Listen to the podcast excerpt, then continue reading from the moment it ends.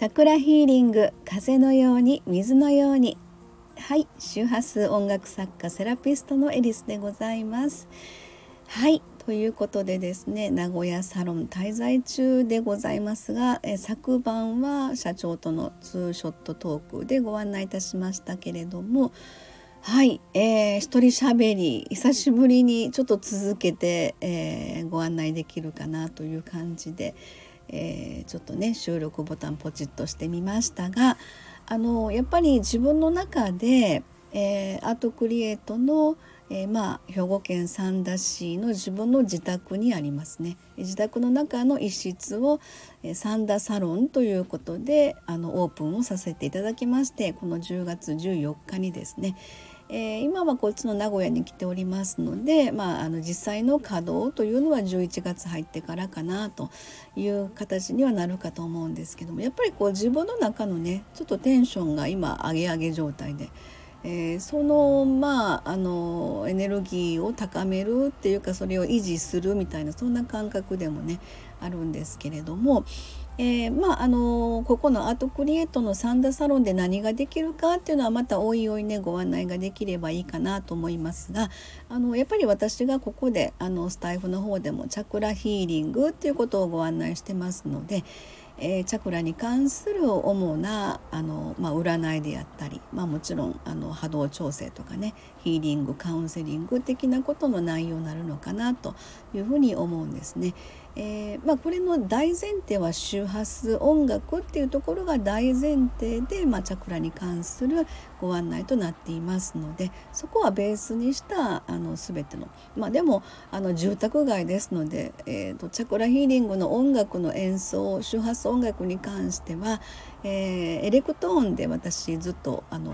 ヤマハのエレクトーン講師やってきておりましてでそこ今もやめてるんですけどねそこからのやっぱり自分の表現の一番のご案内ができるのは何かなと思ったらやっぱ音楽で。エレクトーン奏者ということをずっとやってきてましたのでそこから周波数にちょっと工夫をして、えー、今ソルフェジオ周波数に関連する、まあ、チャクラにタイアップした対応した、えー、そういった周波数の音楽というのをご案内していますので、えー、その辺のまあ、ご案内が一番あの私の中の思いにはあるんですけどもそこはまあ、住宅街になってしまいますので、えー、レクトーの生演奏をそこで大々的にやるということはちょっと難しいかなというふうに思うんですけど今ちょっと考えてるのはヘッドホンをしていただいてとか、まあ、その辺もあのおいおいなんかこういろいろ工夫しながらご案内がねできればなと思っているところなんです。まあ、私がそもそもこの家に引っ越してきたその当初からのえー、自分の思いなんですけれども、まあ、サロンをここで立ち上げたいという思いがあって、えー、家を探してたんですけどもね、えー、そこで、まあ、近所の車であの当時住んでいたところから、まあ、20分ぐらいかなのところで、まあ、見つけたんですけれども。でそこがですね見に行った時に、えー、と玄関アプローチのところがまあもう全体が草ぼうぼうやったんですけどねで玄関アプローチのところに緑の人工芝がダーって引いてあったんですよ。でそれ見た瞬間にあのもう黒ずんでる感じもするしうわこれはちょっと気がやばいなっていうのはすごい感じたんですよね。でそれが、まあ、2月、えっとまあ、その前の12月から見に行っててでその見に行った瞬間にあこれちょっと気がやばいなというのをずっと感じてて2月に引っ越してずっと感じながら生活をしていて。でやっとですねもう半年以上そこであの普段の生活をしながらで今回この10月にサロンオープンになるこの10月に実は玄関アプローチの工事をしていただいてで今はもうその緑の、えっと、人工芝を取っ払ってで、まあ、業者さんに入っていただいてあの白い石でね玉砂利バーって引いてそこにちょっとまあ一種のステップ、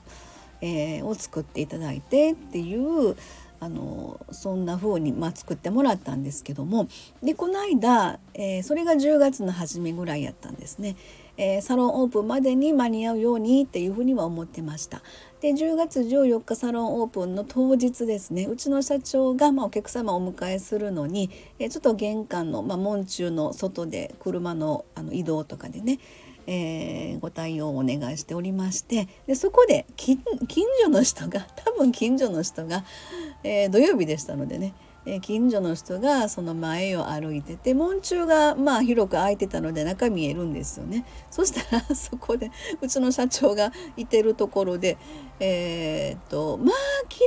麗っていうふうにその方が言われたみたいで前はここお化け屋敷やったのにっていうふうに言いはったらしいんですよね。でまあ社長も「あそうですね」ってみたいな感じでちょっと相づちをして「ねここ前ねこうすごくねもうこんなんなったんです草ぼうぼうでお化け屋敷みたいやったねすごい綺麗になってるやっぱり白の石って綺麗よね」っていうふうにすごいもう何の悪気もなくね多分おっしゃってられたと思うんですけども多分あのご主人だと思われる方がツンツンとこ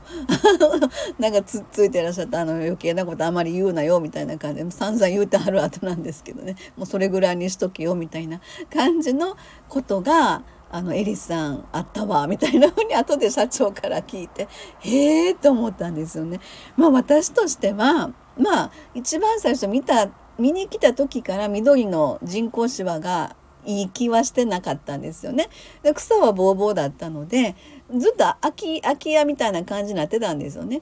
でそこで見に来てあそんな風に近所の人に見られてたんかこの家なんかすごくかわいそうになったんですよその話聞いてね。いや私がもう大事に済まさせていただきますって。やっぱりあの人が人の出入りがなくなると家が繁栄しなくなるっていうふうに言いますのでまあ、そういった意味でもサロンっていうことを立ち上げたことであのいろんな方が家に出入りしていただけるようなそんな、まあ、生きた家って言ったら変ですけどねそんな風にあの気を良くしていきたいなってまずは玄関アプローチの緑の人工芝がなくなって私としては本当に大満足で、えー、愛情をたっぷり注いでこの家を大事にねえー、過ごしていきたいなというふうにそんなことでちょっと, えー、っとそのオープン当日のエピソードをね、えっと、お話しさせていただきました。愛情を注ぐってやっぱりね手をかけるっていうことはすごく大事なことだなって思いましたっていうコメントもなんかね実は頂いててそのコメントすごく嬉しかったんですよね。サロンオープンのために一生懸命この家に対してそのいろんな飾りとか愛情を注いでオープンに間に合うようにできたっていうことは自分の中ですごく、えー、よかったなという気持ちでいっぱいなんですね。はい。ということで今日はこの辺で終わりにしたいと思います。ありがとうございました。